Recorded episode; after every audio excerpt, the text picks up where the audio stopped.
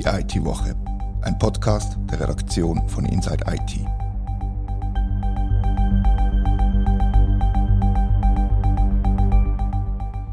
Herzlich willkommen zur IT-Woche. Mein Name ist Rita Vogt und bei mir im Podcaststudio hocken Katharina Jochum und der Thomas Schwendner. Wir reden über das internationale Rote Kreuz und sagen, wie viel Lösegeld im vergangenen Jahr insgesamt ist gezahlt wurde. Außerdem reden wir über Informatikerinnen und Ingenieurinnen und sagen, wieso plötzlich alle Crypto-Miner in Texas sind. Texas ist nicht unbedingt der Ort, wo ich möchte leben möchte. Es ist zu heiß, es hat zu viel Wüste und viel zu viele konservative Waffenspinner. Wieso gehen jetzt ausgerechnet Bitcoin-Schürfer her? Ist das das Comeback vom Wilden Westen, von den Goldgräber? Ja, das kann man wahrscheinlich sagen. Die USA tatsächlich recht viele ähm, Bitcoin-Mining-Firmen angezogen. Das hängt vor allem mit Entwicklungen in anderen Ländern zusammen. Lang ist China eine weltweite Spitze beim Bitcoin-Mining. Aber vor ein paar Jahren hat es da scharfe Regulierungen gegeben. Einerseits mit Kryptowährungen selber, also Zahlungen und der Handel mit Kryptowährungen ist verboten worden. Und später ist auch das Mining untersagt worden. Es wird unter anderem mit dem hohen Stromverbrauch begründet. Mining-Firmen sind dann unter anderem in Nachbarländern, vor allem Kasachstan, mit billigem Strom und offenbar auch sehr viel Platz für, für die ganze Infrastruktur. Aber gleichzeitig auch zeigt sich, dass die USA jetzt globaler Mining Hub geworden ist und vor allem Texas, wie du gesagt hast. Das hat jetzt nicht nur mit dem schönen Wetter zu tun, aber vor allem mit dem billigen Strom. Texas rühmt sich mit Strompreisen, die zu den billigsten der Welt gehören und darum sehr attraktiv sind für eben die stromintensiven Rechenaufgaben. Ist das denn quasi ein politischer Wille von der texanischen Regierung, zum Crypto Valley von den Staaten zu werden, oder ist es einfach ein konservatives Anliegen, Strom und auch Sprit, der in Texas ja sehr günstig ist, quasi zu verschenken? ja, beides wahrscheinlich. Texas ist sicher businessfreundlich. Und ähm, es gibt Lobbygruppen, die sehr aktiv sind, um die Mining-Firmen anzuziehen. Auch der Gouverneur von Texas hat sich entsprechend geäußert und ich glaube auf Twitter verkündet, dass Texas ganz klar auf dem Weg sei, weltweit führend im Bereich äh, Blockchain und Kryptowährungen zu werden. Weißt du, was für Stromquellen sie haben? Äh, wahrscheinlich nicht so viele grüne Sachen in Texas, vermute ich jetzt mal. Die Sonne scheint ja zumindest schon mal. Nein, viel grün wird es wahrscheinlich nicht sein. Die billigen Preise hängen auch damit zusammen, dass das Stromnetz nicht reguliert ist. Wir haben alle gesehen, was das für Auswirkungen hat letzten Winter und ich glaube, der Winter hat ja auch nicht alles ganz gut funktioniert. Und ist jetzt ganz Texas auch begeistert, dass die Crypto-Miner kommen oder gibt es ein paar, die das nicht so cool finden? Nein, es gibt natürlich auch viel Kritik. Einerseits wegen dem Stromverbrauch, äh, das muss man gar nicht ausführen, Tom hat es angeschnitten. Aber auch der Hardwareverbrauch scheint ein grosses Problem zu sein. Die Mining-Anlagen sind sehr kurzlebig und produzieren sehr viel Elektroschrott, immer mehr. Eine Forschungsarbeit gelesen, die sagt, für jede Bitcoin-Transaktion fallen im Schnitt fast 300 Gramm an Elektroschrott an. Der Elektroschrott wird wahrscheinlich wieder auf China verschifft und dort irgendwo verbrannt. Dann würde sich der Kreis wieder schließen, oder? ja, da möchte ich jetzt nicht dazu sagen, glaube ich. Aber Tom, du hast dich dafür intensiv mit dem Schweizer Crypto Valley auseinandergesetzt. Wissen wir, ob auch Schweizer Crypto Freaks in Texas sind oder umgekehrt, ob hier in der Schweiz geschürft wird. Also du meinst, ob Kryptofreaks ausgewandert sind, wenn man den billig kann, kann schürfen jetzt? Genau. Ähm, das weiß ich nicht. Ich vermute jetzt einmal, dass in der Schweiz das Mining-Business nicht so wahnsinnig stark ist aufgrund von der Strompreise. Wahrscheinlich ist auch die Hardware ein bisschen teurer da. Aber was ich gesehen habe, ist, dass auf Ricardo, auf der äh, Auktionsplattform derzeit sehr viel äh, Mining-Hardware verkauft wird, auch explizit so ausgeschrieben als Mining-Hardware. Das sind ja vor allem ähm, Grafikkarten. Offenbar versuchen die Leute aufgrund von der fallenden Kryptokurs, das heißt, man kriegt halt weniger Geld über fürs Minen, dann faktisch, wenn man es nachher umwandeln würde in Schweizer Franken, ihres Zeug loswerden. Das heißt, die Hardware scheint jetzt auch wieder billiger zu werden und kann dann wahrscheinlich auch an anderen Orten vernünftiger eingesetzt werden. Was kostet so Mining Hardware? Was, was, muss man sich da vorstellen? Das kann ich ehrlich gesagt nicht so. Ich habe jetzt gesehen, Ice Rig, ein grosses, das ist jetzt für 99.000 Franken angeboten worden. Allerdings, wie viel Grafikkarten und wie viel Power da drin steckt, habe ich nicht gesehen. Und wissen wir, wie lange es geht, dass man es wieder reingeholt hat, die Investition?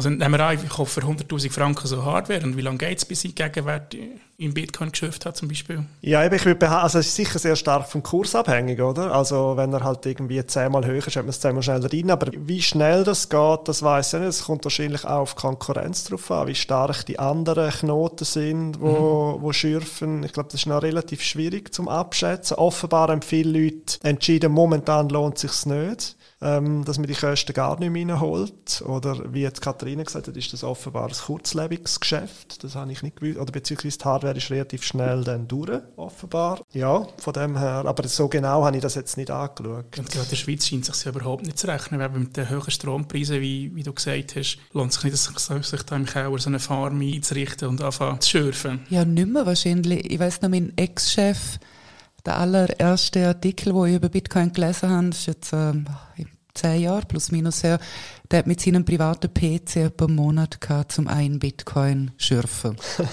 okay. Andere Zeiten. Definitiv, ja. Kommen wir zu einem anderen Thema. International für Aufsehen gesorgt hat der Hackerangriff auf das internationale Rote Kreuz. Was ist da genau passiert? Also der Angriff selber, das hat man jetzt herausgefunden, läuft seit dem 9. November vom letzten Jahr ist aber in diesem Januar entdeckt worden. Man hat zuerst nicht ganz genau gewusst, wie gezielt das war, ob es wirklich ein Erpressungsversuch äh, im Zentrum steht und das Geld. Aber ähm, offenbar ist das nicht so. Das IKRK hat jetzt mitteilt, dass es ein gezielter Angriff war, wo teilweise auch Software zum Einsatz kam, die spezifisch für äh, IKRK-Server entwickelt worden ist. Das heißt, offensichtlich ist das eine politische Aktion. Es geht um Leute, die ähm, verfolgt werden, schutzbedürftig sind und dass da gewisse ähm, autoritäre Regime Interesse haben, die Informationen über die zu haben, das liegt relativ nahe. Wissen wir, welche Regierungen da dahinter stecken? Nein, es ist bis jetzt unbekannt, wer angegriffen hat. Es ist auch keine Lösegeldforderung eingegangen. Das kann man ja sowieso recht gut verschleiern, so Angriff. Ja, es gibt wahrscheinlich ein paar Kandidaten, aber äh, am Schluss wäre das reine Spekulation. Du sagst, es sind Personendaten betroffen. Was ist da exponiert worden? Das weiß ich nicht ganz genau. Ich weiß, dass es Datensets von über einer halben Million Menschen sind, die teilweise auf der Flucht sind, teilweise eingesperrt sind, die unterstützt werden vom IKRK. Die versuchen das auch weiterhin zu machen, müssen jetzt aber mit so einfachen Tabellenkalkulationen schaffen, das nennen es Low-Tech-Lösungen, damit es den minimalen Service äh, oder die Unterstützung weiterhin aufrechterhalten kann. Das ist eine grosse Katastrophe, humanitär natürlich. Und man sieht da halt wieder einmal, was so eine Cyberattacke dann auch anrichten kann. Ja, und hat ja eigentlich vorbildlich reagiert und in einem offenen Brief ausführlich erklärt, was passiert ist und welche Daten betroffen sind und haben größtmögliche Transparenz geschaffen, in meinen Augen. Ist das richtig?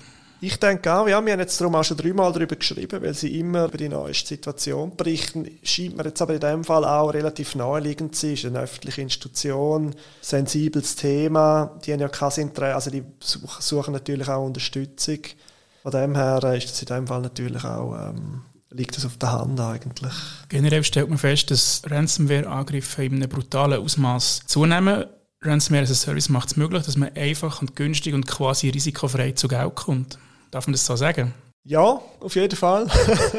also das ist halt ein Trend, den man jetzt schon länger beobachten kann, dass es die äh, ähnlich wie die IT-Dienstleister äh, so Services anbieten, wo man halt in einem Abo oder in einem, man kann sich auch beteiligen an Lösegeldern dann, dass das ein großer Trend ist und durch das ganze Ökosystem, wie man das so schön nennt, immer größer wird, immer komplexer wird, schwierig zu durchschauen, auch wer da mit wem, welche Banden, Kernbanden sind und so weiter. Ich finde zwar risikofrei noch schön, aber im Moment stimmt es wahrscheinlich sogar. Ich weiß nicht, wie viel Verhaftung, es gibt Verhaftungen, oder? aber sie sind schon selten, wenn man sie den Lösegeldforderungen gegenüberstellt. Das ist auf jeden Fall so. Es hat jetzt gerade einen grossen Schlag gegen Greville. Das ist lange ganz eine erfolgreiche Bande.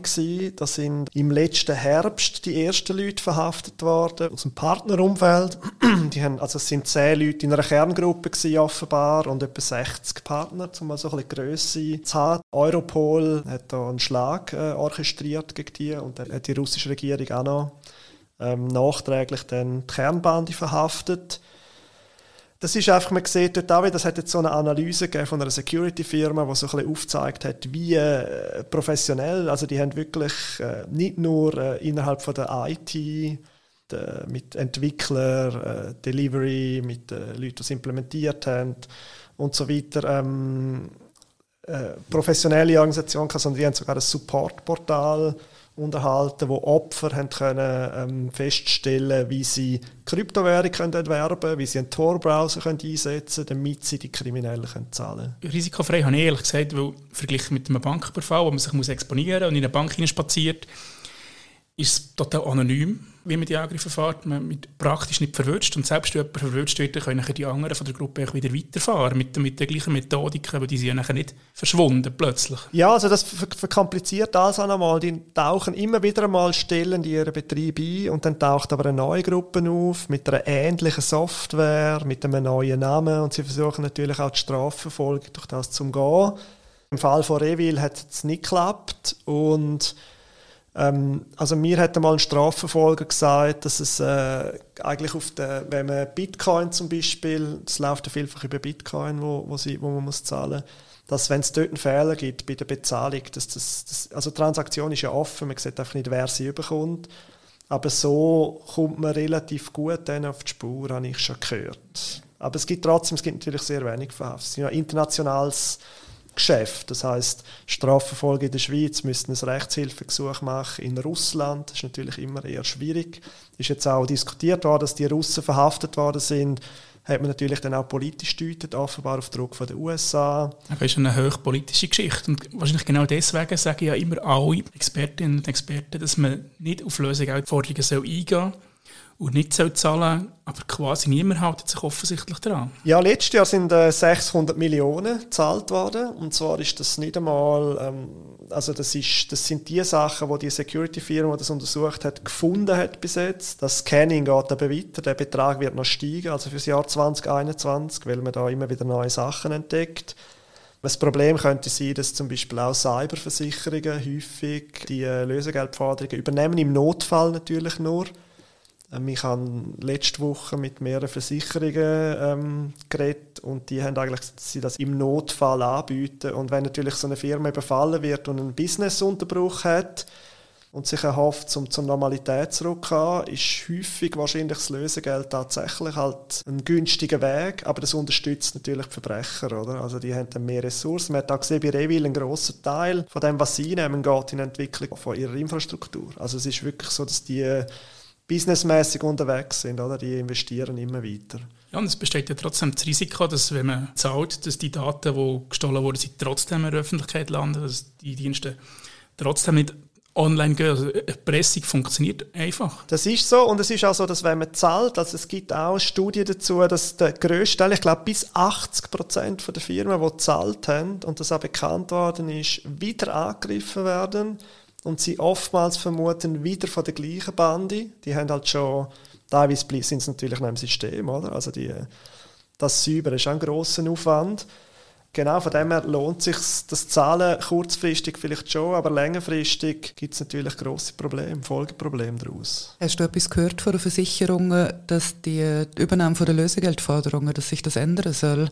Das scheint mir ja schon, man ist wie ein Freipass dunkt sein. Ja, genau. Es ist, sind auch tatsächlich auch schon, also mir hat einer von Checkpoint, Checkpoint Security mal gesagt, dass sie äh, herausgefunden äh, haben, dass auch so ähm, Listen von Cyberversicherungen gehandelt werden im Dark Web, damit man sieht, wer hat so eine. Das ist natürlich ungünstig, weil das dann Leute sind, die eher zahlen, oder, wenn sie von der Versicherung äh, geschützt werden.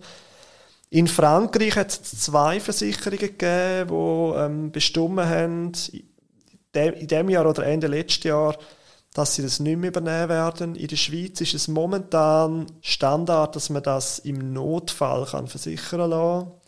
Aber da muss es ein Umdenken geben. Es gibt auch parlamentarischen Vorstoß, der hängig ist derzeit, wo soll zum Beispiel festlegen, dass man unbedingt muss die Strafverfolgungsbehörden einschalten, ähm, dass man muss Meldung machen und mir scheint, es ist tatsächlich wichtig, dass man da etwas macht, weil das Geschäft wird immer größer, es ist sehr profitabel, das Ökosystem wächst immer kritische Infrastrukturen werden bedroht. Das ist einfach, da muss man handeln. Also das ist, das ist keine Frage. Und wer ist in der Pflicht oder was kann man machen? Du sagst, man muss handeln. Was ist angezeigt als Handlung? Ja, also ich glaube, zum Beispiel muss man sicher die Security-Massnahmen erhöhen. Es ist ja jetzt auch diese Woche gerade äh, ausgekommen, dass ähm, das NCSC muss teilweise so Patching-Aufforderungen an die Firmen per Einschreiben verschicken, weil die Leute nicht antworten. Kritische Infrastruktur ist natürlich eine grosse Frage. Also Es hat jetzt auch Studien dazu gegeben, dass nur jede fünfte Firma, die entweder kritische Infrastruktur betreibt oder unterstützt, nicht von einem erfolgreichen Angriff getroffen worden ist letztes Jahr. Das heißt nicht, dass die Systeme drinnen sind, aber dass Verbrecher wirklich reingekommen sind. Und äh, ja, da muss man etwas machen. Wahrscheinlich wird das über Politik müssen laufen. Das muss man regulieren. Da muss man schauen, wie man das machen. Der Bundesrat will ja jetzt auch eine Pflicht für Meldungen bei kritischen Infrastrukturen. Bei anderen Firmen ist das noch nicht vorgesehen. Ähm, Genau, da müssen Security-Spezialisten sicher dahinter und das, das muss reguliert werden. Das ist offensichtlich für mich. Gehören Ihrer Meinung nach Lösegeldzahlungen verboten? Wäre das, wäre das ein Ansatz? Also der Checkpoint-Mann, mit dem ich geredet habe, der ist sehr dafür gewesen, natürlich aber auch aus der Security-Branche ich kann das nicht so kategorisch sagen. Ich meine, wenn jetzt kritische Infrastruktur abgeschaltet wird, wo wichtig ist, ein Spital zum Beispiel, kurzfristig, hat es jetzt auch schon gegeben, dass dann sogar der Notfall eingestellt worden ist. Aber in 99% der Fälle würde ich auch sagen, darf man einfach kein Lösegeld zahlen. Ja? Und die Strafverfolgung muss besser international koordiniert werden wahrscheinlich. Vor allem auch mit diesen Ländern halt, wo, wo die Leute sitzen, oder? Wo, wo sich auch so draus nehmen. Ja, und es gibt eben in der Schweiz viel zu wenig Informatik-Spezialistinnen und Spezialisten, um da einen sanften Übergang zum nächsten Thema zu machen. Wir haben mit einer Ökonomin geredet, die sich mit dem Thema Frauen in sogenannten MINT-Fächern auseinandergesetzt hat. Und MINT steht, wie wir auch wissen, für Mathematik, Informatik, Naturwissenschaft und Technik. Ja, Reto, du schwätzt von mir, aber du hast dich mit dem Thema auseinandergesetzt. Dir ist ein Interview aufgefallen von der Ökonomin Margit Osterloh. Was, was hat sie gesagt? Was ist ihre Aussage zu Frauen und MINT? Ihre Aussage ist, dass Frauen in Industrienationen mit einem höheren Wohlstand sehr viel weniger das MINT-Studium wählen als Frauen in weniger reichen Ländern oder in ärmeren Ländern. Zum Beispiel Marokko haben ein Frauenanteil im MINT-Studiengang von 45 Prozent.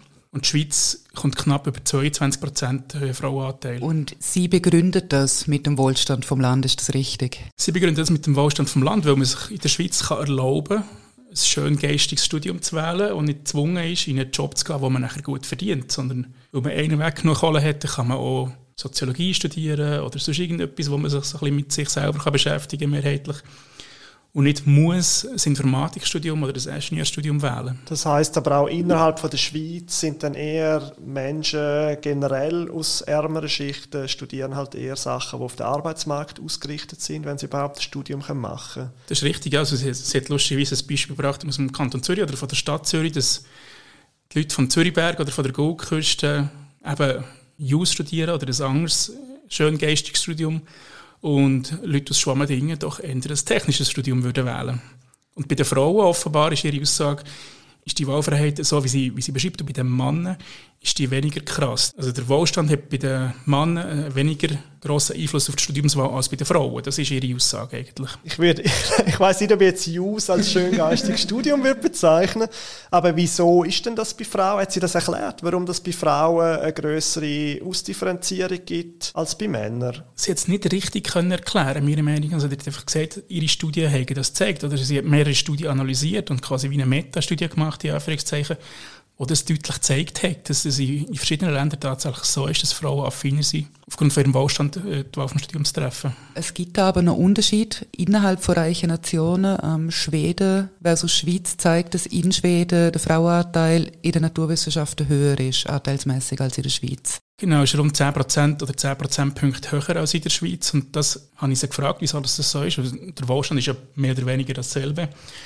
Und sie hat gesagt, Schweden ist besser darauf ausgelegt, dass äh, Familie und Job kann vereinbart werden als die Schweiz. Und darum hat der Wohlstand einen weniger krassen Einfluss auf die Wahl vom Studium. Also Frauen machen dort eher das Informatikstudium, weil sie halt nachher ihren Job besser mit der Familie vereinbaren kann, als das in der Schweiz möglich ist. Schweden hat ja einen relativ fortschrittlichen Sozialstaatsansatz diesbezüglich, auch mit Vaterschaftsurlaub und so weiter. Genau, da sind sie sicher deutlich besser aufgestellt als die Schweiz, definitiv, ja. Wir schließen den Podcast mit einem kleinen Bashing von der Schweiz und ich bedanke mich fürs Zuhören und freue mich über Input von unseren Zuhörerinnen und Zuhörern auf redaktion.insight-it.ch. Das war die IT-Woche, ein Podcast von der Redaktion von Inside IT. Danke vielmals fürs Zuhören.